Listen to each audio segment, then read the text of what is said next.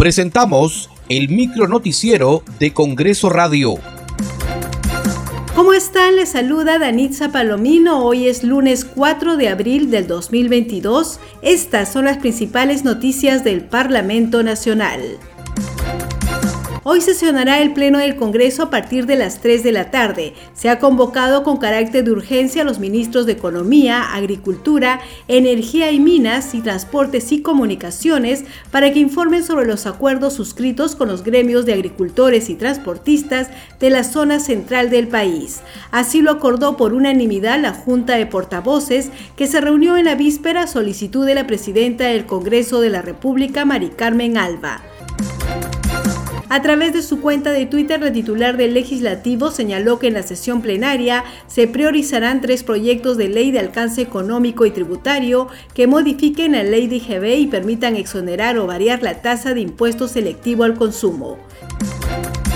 En Tingomaría, en Huánuco, la presidenta del Congreso, Mari Carmen Alba, firmó la autógrafa de ley que propone el fortalecimiento de las cadenas productivas del café y el cacao, fue luego de participar en la primera sesión descentralizada de la Mesa Multipartidaria de Jóvenes Parlamentarios, que fue conducida por su titular, la congresista Rosángela Barbarán.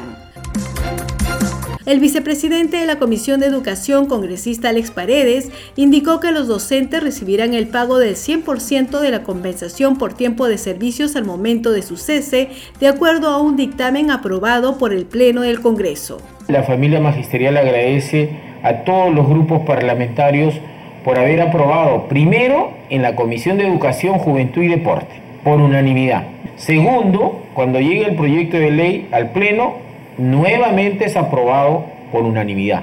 Entonces, ¿qué hemos logrado el día de ayer? Históricamente, vuelvo a reiterar, con esta mesa directiva, con la Comisión de Educación, pero sobre todo con ese acto de gratitud de todos los grupos parlamentarios, hoy, a la comparación que hacíamos, si el profesor de primera escala, que está con 2.400, cesa después de, la ley publicada, entonces habría que multiplicar 2.400 por 30.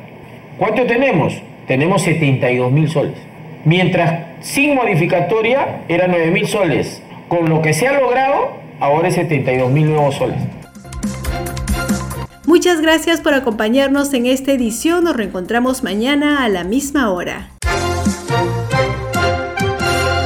Hasta aquí el micro noticiero de Congreso Radio, una producción de la Oficina de Comunicaciones del Congreso de la República.